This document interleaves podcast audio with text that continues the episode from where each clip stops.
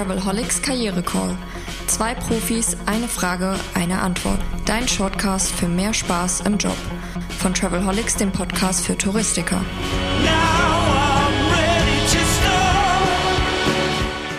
Wir sind beim Travelholics Karriere Call. Ich sage herzlich willkommen. Mein Name ist Roman Borch. Im Studio sind Heike Nürschel und Rainer Boos vom Team Veränderung als Chance. Und in dieser Staffel, der vierten Staffel des Shortcasts für mehr Spaß im Job, geht es um ganz konkrete Fragen, die wir aber auch ein bisschen zum Anlass nehmen, um über allgemeine Themen zu sprechen. Und hier geht es tatsächlich jetzt mal um eine sehr, sehr spannende Thematik, die dem einen oder anderen oder der anderen sicher auch schon mal widerfahren ist. Es geht tatsächlich um, sagen wir mal, die, den, den, den Ethos oder, oder um die Ethik im, im Beruf, im Zusammenarbeiten. Und zwar ganz konkret geht es um Ideen und wie man sich schützt davor, dass andere diese Ideen vielleicht benutzen. Wie kann ich mich selbst entsprechend positionieren und meine Ideen gut vermarkten? Heiner, was siehst du da wichtig auf der sogenannten Metaebene? Äh, zwei Sachen. Auf der einen Seite ist es natürlich ein äh, Kulturthema ähm, und wenn permanent Ideen geklaut werden oder wenn ein Falscher die Lorbeeren einheimst, äh, dann muss man das sicherlich bei Zeiten ansprechen und in irgendeiner Form regeln, sonst äh, gibt es böses Blut. Ich kann aber äh, jedem, der davon auch vielleicht schon mal betroffen war oder davon betroffen ist, nur raten, mit der Idee alleine ist es nicht getan. Jede gute Idee braucht auch in irgendeiner Form einen Bauplan oder ein um Umsetzungskonzept. Und das ist eigentlich so der, das wahre geistige Eigentum oder das ist der Bringer, der dann äh, ein Unternehmen auch weiterhilft. Also nicht nur das Was, was machen wir, sondern wie machen wir es, wie können wir es umsetzen. Äh, und da glaube ich, kann jeder davon ein Lied singen, wenn man nochmal zurückdenkt in, in den Dezember, äh, als die Roadmap für 2022 aufgespannt worden ist und die Pinnwand mit den Handlungsbedarfen, was da alles für Zettel hängen. Also Ideen gibt's viele, im Brainstorming mal einen rauszuhauen, das ist schon gut. Aber wie kriege ich das jetzt wirklich in die Praxis umgesetzt? Da braucht's ein bisschen Managementerfahrung, da braucht's vielleicht auch Führungserfahrung.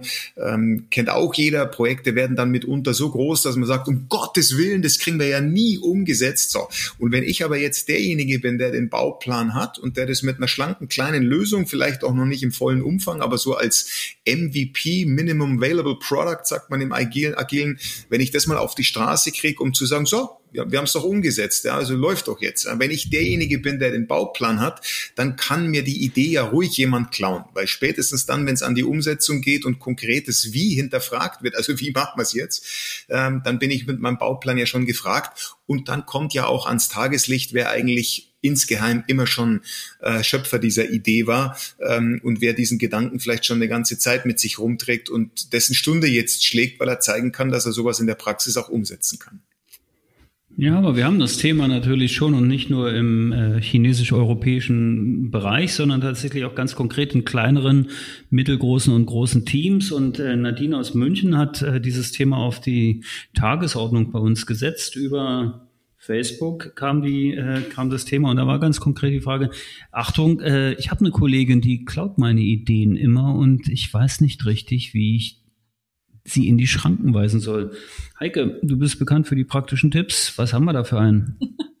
ja, ähm, der Heiner hat ja schon das Große ähm, so umrissen. Hier geht es ja tatsächlich vielleicht eher um diese kleinen, äh, die kleinen Themen, die geklaut werden, wo es nicht diesen Unterbau braucht, äh, der natürlich ähm, dann ähm, es verhindert, dass sie geklaut werden. Und das ist genau leider gar kein so seltenes Phänomen. Vor allem in der Dienstleistungsbranche und vor allem bei kreativen Berufen wird gerne mal die geniale Idee des Kollegen, die beim gemeinsamen Brainstorming vielleicht auch entstanden ist, vor dem Chef als die eigene präsentiert. Oder fast noch hinterhältiger, ähm, Sie wurden vielleicht, äh, Nadine, um Rat gefragt. Und genau dieser wird dann dem Vorgesetzten äh, vom Kollegen als die ultimative Lösung für dieses oder jenes Problem präsentiert. Das ist echt nicht schön. Was ist denn das Ziel beim Ideenklau? Das Ziel beim Ideenklau ist immer, die eigene Karriere zu befeuern und Pluspunkte beim Chef zu sammeln. Und hier ein paar konkrete Tipps, liebe Nadine, wie Sie sich schützen können. Warten Sie beim nächsten Mal nicht zu lange den guten Einfall persönlich vorzustellen. Entweder direkt beim Chef oder, vielleicht noch besser, in der nächsten großen Runde. Dann macht es das so gut wie unmöglich, dass jemand anders ihre Idee als die eigene verkauft, weil Sie haben sie ja in dieser Runde präsentiert. Und sollte es doch wieder passieren, möchte ich Ihnen raten, nicht zu jammern, sondern sachlich zu bleiben, alle Fakten zu sammeln und das Vier-Augen-Gespräch so schnell wie möglich mit dem Dieb zu suchen. Und wenn das nicht bringt und der Dieb nicht einsichtig ist, können Sie immer noch überlegen, ob Sie die Thematik beim Chef ansprechen möchten. Und an dieser Stelle beim Thema Chef ein wirklich ernst gemeinter wichtiger Tipp auch ähm, für die Unternehmenskultur. Fördern Sie das Wir-Gefühl, den Teamspirit und nicht nur die Einzelkämpfermentalität. Ja, ich glaube, das ist ganz wichtig, dass die Chefs das auch hören und die Chefinnen und nicht immer nur den einen, der angeblich immer mit der super Idee um die Ecke kommt, der sie vielleicht am besten verkaufen könnte. Die gibt's ja, ne, die dann halt besonders gut präsentieren können und dann nimmt man die am liebsten. Das ist eine. Aber du hast es so schön gesagt, Heike. Also es nützt ja nur nichts, jetzt sich auf den Boden zu schmeißen und mit den Füßen zu trampeln und zu sagen, jetzt bin ich aber total beleidigt und jetzt spiele ich nicht mehr mit euch. Äh, interessant, vielleicht noch ein ganz kurzer Input von mir zu dem Thema. Äh, wir haben ja relativ viel auch so mit Startups zu tun und mit jungen Unternehmen. Und in dieser Kultur der Startups ist es total üblich, Ideen in einem sehr frühen Status anderen zur Diskussion anzubieten.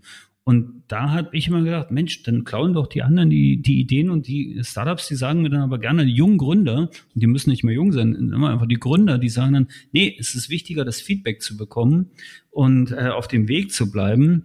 Und es nützt jetzt überhaupt nichts, im verschlossenen Kämmerlein irgendwas zu entwickeln und dann mit der genau falschen Farbe des Produktes an den Markt zu gehen. Vielleicht hilft das auch tatsächlich sehr früh, den Austausch zu suchen. Aber auch das hat ja was mit Unternehmenskultur zu tun, mit Rollen, die man im Unternehmen hat. Wie fühle ich mich da eigentlich als Mitarbeiter? Und darüber reden wir in der nächsten Episode, würde ich sagen. Danke allen fürs Zuhören und bis demnächst. Lust auf mehr? Links und Infos gibt es in den Show Notes. Und eine neue Frage kommt schon in der nächsten Episode vom Travelholics Karriere Call, deinem Shortcast für mehr Freude im Beruf. Stay tuned.